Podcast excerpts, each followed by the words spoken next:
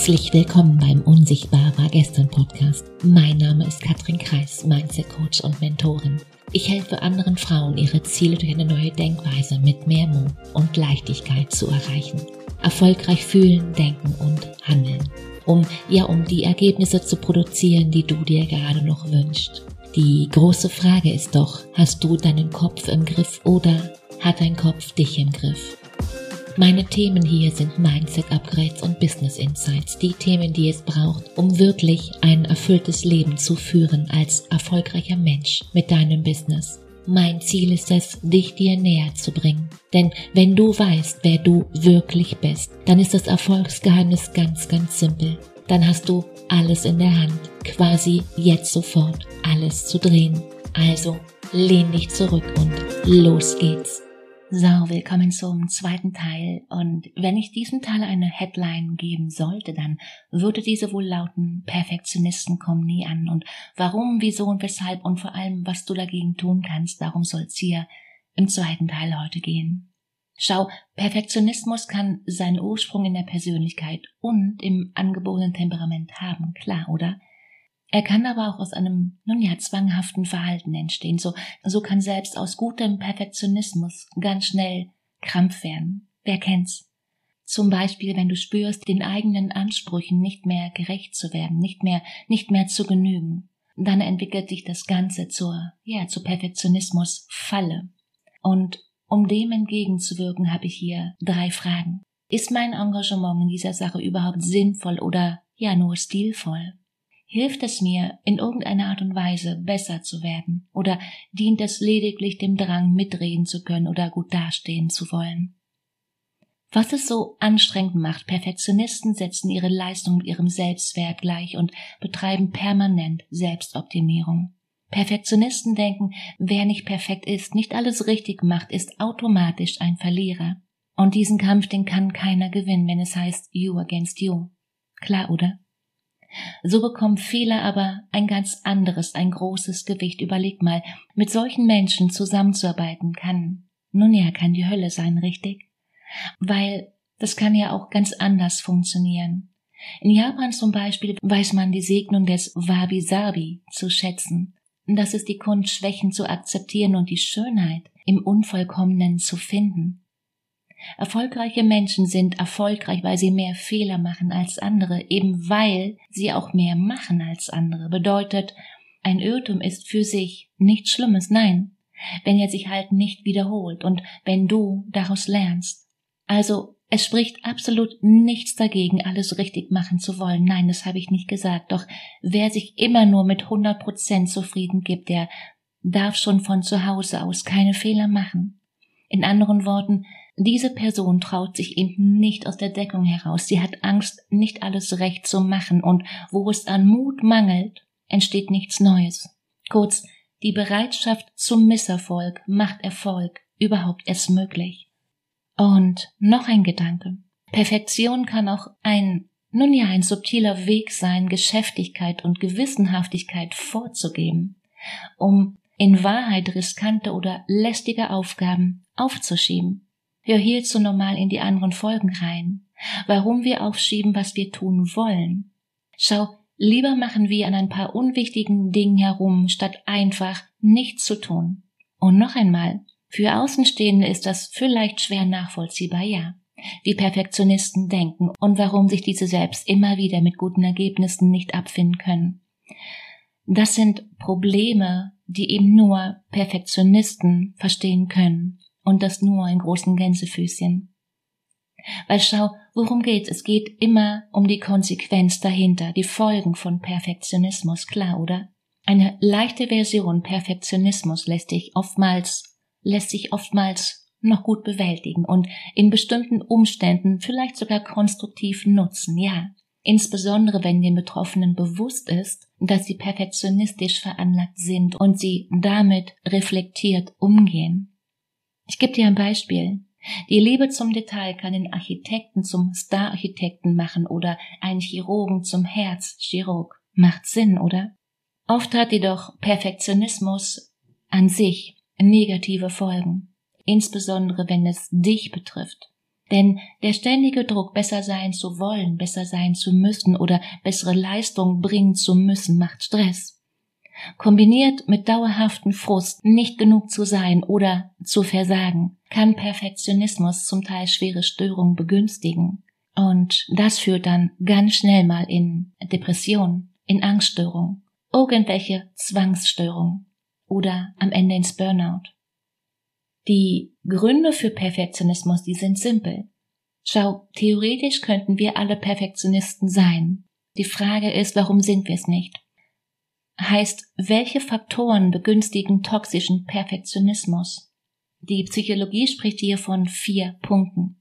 Wir hätten Veranlagung, wir haben Erziehung, die Gesellschaft und unser Selbstwertgefühl hatten wir schon.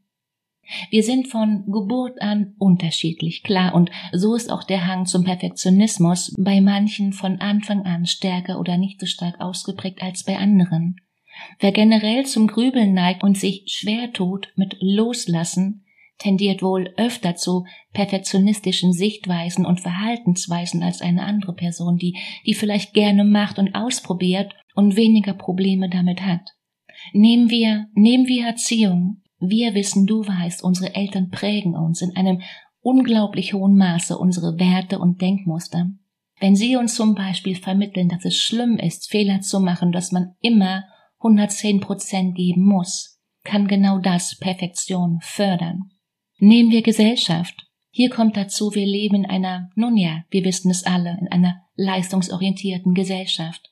In der Schule werden wir bewertet, messen uns mit anderen. Erinner dich mal, weil wer hier schon herausragt durch ein außergewöhnliches Talent, durch Aussehen oder, oder ja, einfach guten Noten, wird mit Respekt, mit Bewunderung und mit Macht überhäuft, klar, oder? Und noch einmal das Selbstwertgefühl. Zuletzt, bei den meisten Perfektionisten liegt dahinter ein gestörtes Selbstwertgefühl. Und das bedeutet, sie, sie definieren sich über ihre Leistung. Sie denken, ich bin meine Leistung, ich bin mein Ergebnis. Sie gehen davon aus, sich einen Platz verdienen zu müssen. Und das hat vielleicht mit den zuvor genannten Faktoren Veranlagung, Erziehung und Gesellschaft zu tun, klar. Genauso können aber auch individuelle Erlebnisse wie eine toxische Beziehung oder Ausgrenzung in der Schule unser Selbstwertgefühl nachhaltig schädigen.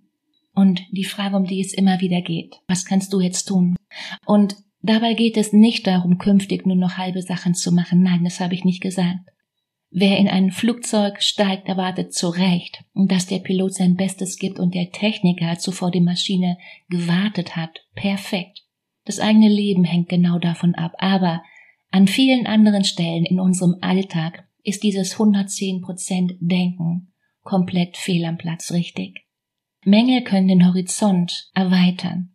Schau, ohne Navigationsfehler hätte Christoph Kolumbus niemals Amerika entdeckt, richtig? Viele Erfinder und Entdecker zeichnen sich gerade dadurch aus, dass sie Fehler machten, dass sie experimentierten, improvisierten. Die Strategie dazu anlegen, schießen, zielen. Zuerst definieren sie ihre Ziele danach gehen sie die Sache direkt an und justieren während sie es tun, bei der Arbeit nach. Ganz einfach.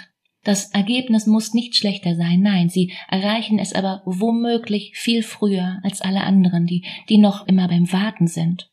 Ein, ein wichtiger Schritt aus dieser Falle heraus ist zu erkennen, dass deine Erwartung an dich oder an andere schlichtweg unrealistisch oder unzumutbar sind. Punkt. Und was es dazu braucht, zum einen brauchen wir dringend einen neuen Blick für den Begriff des Scheiterns, ganz klar, des Fehlermachens.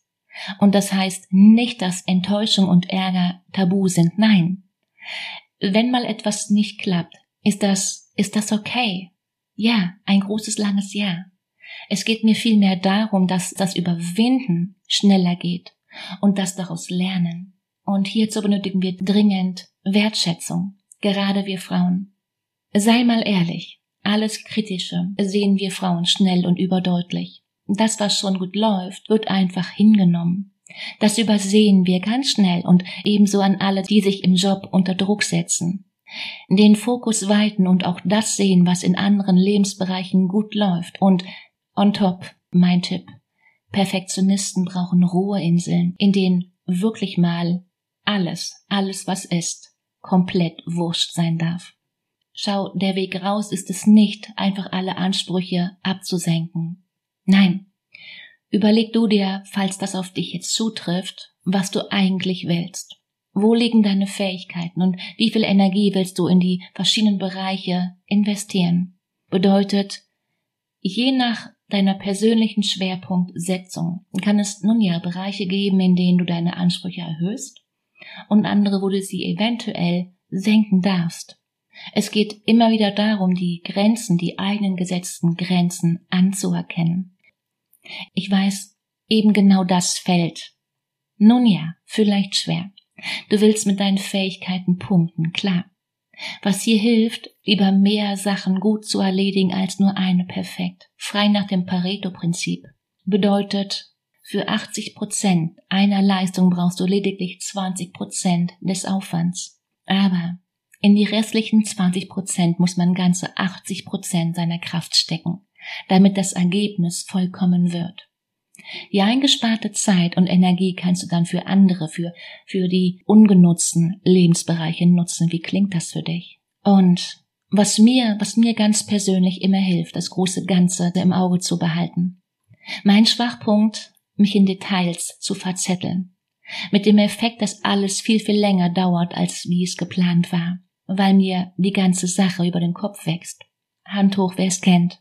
Detailliebe führt mich ganz oft in einen Tunnelblick. Was ich mir immer sage, Katrin, sei gnädig mit dir selbst. Und darin werde ich immer besser und besser, Gott sei Dank. Ich habe vor langer Zeit aufgehört, mich selbst runterzumachen, wenn es mal nicht so läuft, wie ich es mir vorgestellt habe, wie ich es geplant habe. Nein. Ich mache nicht mehr an den Dingen rum, wenn ich bereits weiß, das ist nicht mein Ding. Ich komme mehr und mehr in die Richtung, meine Stärken zu stärken und eben nicht meine Schwächen zu stärken. Nein, falscher Weg. Denn schau, Selbstzweifel ziehen, ziehen jeden runter, auch mich, und machen mich mit jedem Mal, wo ich mich immer wieder darauf eintune, es nicht geschafft zu haben, unsicherer. Ich habe aufgehört, mich mit anderen zu vergleichen, und es gelingt mir immer besser und besser. Klar, das bleibt nie aus. Jeder kann irgendetwas und manche eben etwas besser als andere, klar. Und bitte rechne damit, Fehler zu machen. Hell yes, mach Fehler. Null Fehlertoleranz können sich nicht mal Götter leisten. Weil schau, noch einmal, aus Fehlern lernen wir oftmals mehr als aus Erfolgen. Sieh Fehler als Chance zum Wachsen. Und an all die Frauen hier unter uns. Man kann, du kannst Probleme auch überanalysieren. Und auch das ist eine Form von Detailversessenheit oder, oder eine Form von Aufschieberitis. Aus Angst loslegen zu können, loslegen zu müssen und dann womöglich Fehler zu machen, wird einfach fröhlich weiter analysiert. Wer kennt's? Hand hoch. Nichts gegen Planung, nein. Aber mach's dir doch einfach. Mach's doch einfach, einfach. Und diesen Satz darfst du in der doppelten Bedeutung komplett wörtlich nehmen. Leg einfach los und verkompliziere die Dinge nicht. Und dann, ja, dann müssen wir auch an die Wurzel des Problems. Da kommen wir nicht dran vorbei. Und die liegt, wie sollte es anders sein, in unserer Kindheit. Und eben darin, wie unsere Eltern mit unseren Erfolgen und unserem Scheitern umgegangen sind. Es ist nicht immer nötig, dem total auf den Grund zu gehen. Nein. Schwierigkeiten, die du im Jetzt hast, lassen sich durch Training deines Denkens entschärfen. Bedeutet, wer im Job perfekt sein will, dem geht es vielleicht gar nicht um das Ziel an sich, nein, sondern um die Angst, andernfalls vielleicht die Kunden zu verlieren. Und wer sich beim Online-Live-Gehen ins Zeug legt, tut das eventuell nicht, um sich über die Kunden, die jetzt reintrudeln, zu freuen, sondern vielmehr aus der Furcht, aus der Angst, hinter allen anderen Coaches hier zurückzustehen. Denn um einen gesunden Umgang mit uns zu finden, müssen wir zunächst einmal verstehen, wieso wir diese oder jene Eigenschaft entwickelt haben. Woher kommt sie? Was sie über uns aussagt und was sie, nun ja, was sie mit uns macht. Wie bei so vielen Dingen entscheidet Mut und Umgang darüber, ob unser Perfektionismus uns beflügelt oder ob er dich ausbremst. Und wenn du jetzt hier an dieser Stelle schon weißt, das schaffe ich nicht allein, dann ist ein Coaching die direkte Autobahn für dich. Ich weiß, und du vielleicht auch, in dir steckt mehr.